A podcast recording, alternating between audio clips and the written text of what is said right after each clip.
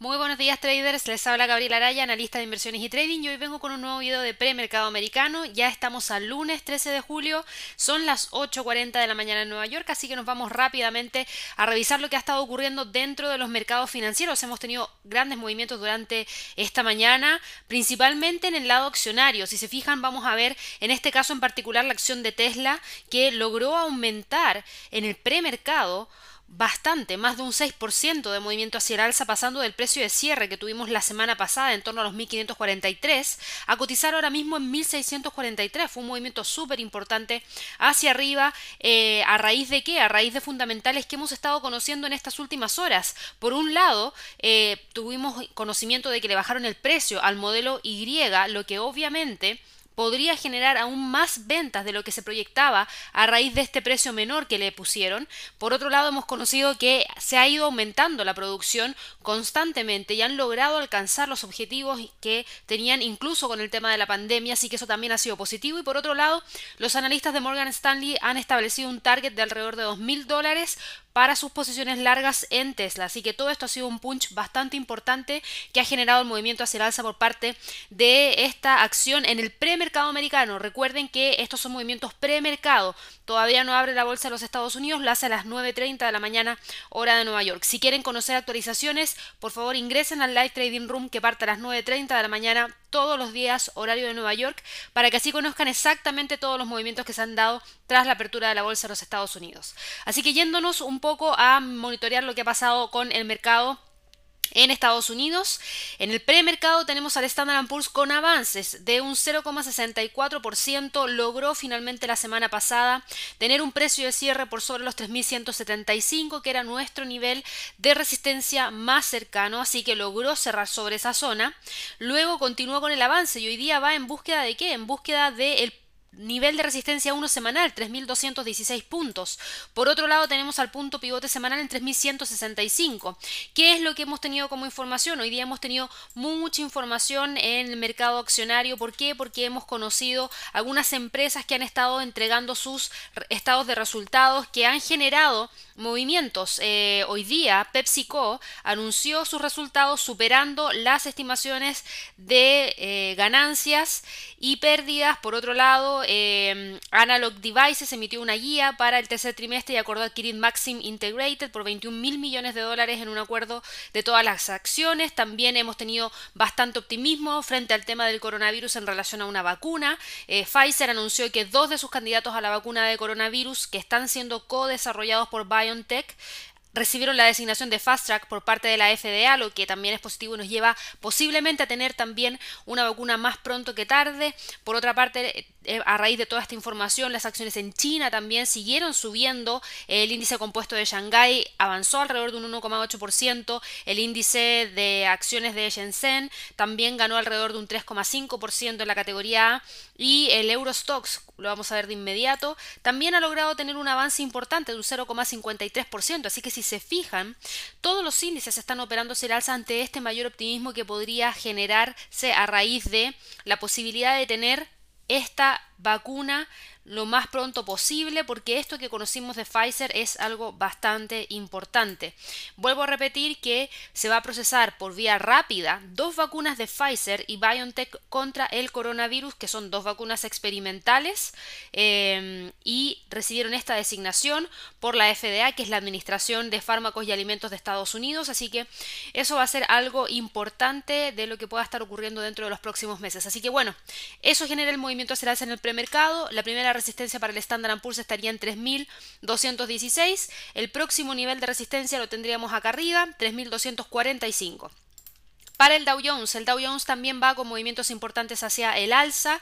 Vamos rápidamente a revisarlo. El Dow Jones ha logrado hoy día volver a generar el quiebre de la media móvil de 200 periodos, pero se detuvo en torno a los 26.341. Por ende, para este instrumento va a ser súper importante conocer la posibilidad de ver un quiebre de la zona superior que tenemos acá arriba.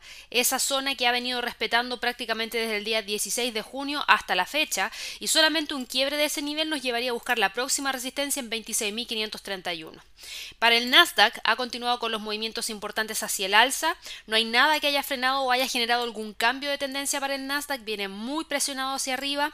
Obviamente estos, estos movimientos premercado por parte de Tesla le ayudan mucho al Nasdaq. En el caso de otras acciones, también si vamos a ver rápidamente lo que ha estado pasando, por ejemplo, con una acción que es bastante interesante también. Amazon en el premercado ya se está moviendo también hacia el alza alrededor de un 1,84% durante la sesión de trading del día de hoy, así que hay que ver qué es lo que ocurre con la apertura. Netflix va también con un movimiento hacia el alza de un 3%. Si vemos Microsoft va con un avance también de 0,65%. Así que gran parte del mercado accionario, sobre todo ligado al sector tecnológico, va con fuerza hacia el alza y por eso el Nasdaq sigue continuando generando máximos históricos y al mismo tiempo es el que acumula el mayor avance en el premercado en este momento, con un 0,90% buscando el nivel psicológico de los 11.000 puntos. Pasando al mercado de divisas, Hoy día en términos de calendario económico teníamos un calendario económico bastante tranquilito, solamente eh, hemos conocido datos de mediano a bajo impacto y recién vamos a tener algo interesante a las 11.30 de la mañana del día de hoy cuando tengamos la comparecencia del gobernador Bailey del Banco de Inglaterra, que podría generar algo de movimiento dentro de la libra esterlina. Para esta semana se vienen fundamentales bastante interesantes y se los voy a mencionar de inmediato. Vamos a filtrar rápidamente por todos los fundamentales de alto impacto que hay para esta semana. Y los días más interesantes son, por un lado, el día de mañana para Reino Unido, con cifras relacionadas al mercado laboral, con cifras relacionadas al crecimiento.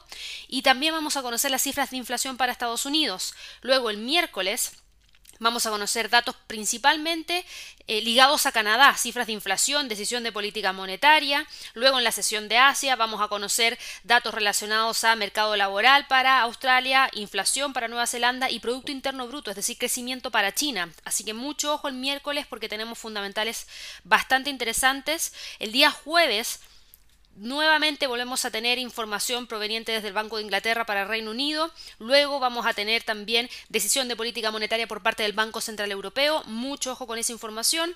Ese mismo día, un par de horas después, vamos a conocer ventas minoristas para Estados Unidos y finalizamos la semana, viernes, con cifras de ventas minoristas para Reino Unido, inflación de la zona euro y permisos de construcción para Estados Unidos. Así que tenemos muchos fundamentales todos los días que podrían generar movimientos dentro del euro, dentro de la libra y dentro del dólar canadiense por supuesto también dentro del dólar norteamericano.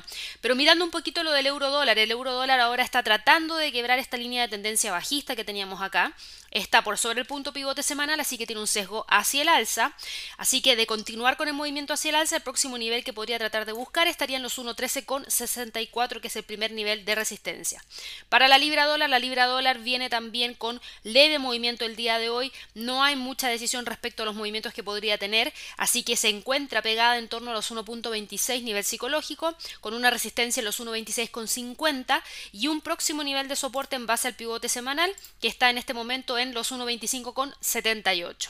Para el dólar frente al yen, el dólar frente al yen logró detener el movimiento hacia la baja el día de hoy, ha logrado rebotar desde los 106,60, en este momento quiebra los 107 hacia el alza y quiebra el punto pivote semanal también hacia el alza. El próximo nivel de resistencia lo tendremos en 107,32. Pasando al mercado de materias primas, el petróleo está cotizando en 40,11. El día viernes finalmente logró revertir las caídas que nos tenían antes del cierre de la semana en torno a los 39 para poder cerrar la semana de trading en 40. De hecho, cerró exactamente en 40,56 y hoy día está con un leve movimiento hacia la baja de un 1% de movimiento bajista, pero se mantiene por sobre los 40. Al parecer hoy día, si es que no hay muchos fundamentales, debería quedarse entre los 40 y los 41. Para el oro, a raíz de que la incertidumbre todavía sigue latente dentro del mercado, sigue dando la pelea en torno a la zona de los 1800 y 1821. Al parecer esa va a ser su nueva zona de congestión. Tocó la línea de tendencia alcista y desde ahí logró rebotar el día de hoy. Además de eso cotiza por sobre el punto pivote semanal. Así que hay un sesgo hacia el alza que busca quebrar los 1810 para ir a buscar esos 1821. Así que bueno, espero que todos tengan una excelente sesión de trading. No se olviden que dentro de estas semanas vamos a empezar a conocer la primera tanda de resultados trimestrales de algunas empresas y ustedes todavía no saben cómo invertir en el mercado accionario, los invito a nuestra Trading Week a fines de este mes, donde va a estar 100% enfocado en cómo invertir en acciones. Son cinco días donde les vamos a enseñar los fundamentos básicos del mercado accionario, cómo realizar análisis financiero, parte 1, parte 2, cómo operar los la publicación de los resultados trimestrales y finalizando con portafolios de inversión, cómo diversificar y ahorrar costos. Así que bueno, espero que todos tengan una excelente sesión de trading, un muy buen comienzo de semana y ya nos vamos a estar viendo dentro de un par de horas más en un nuevo video de análisis de los mercados. Hasta luego.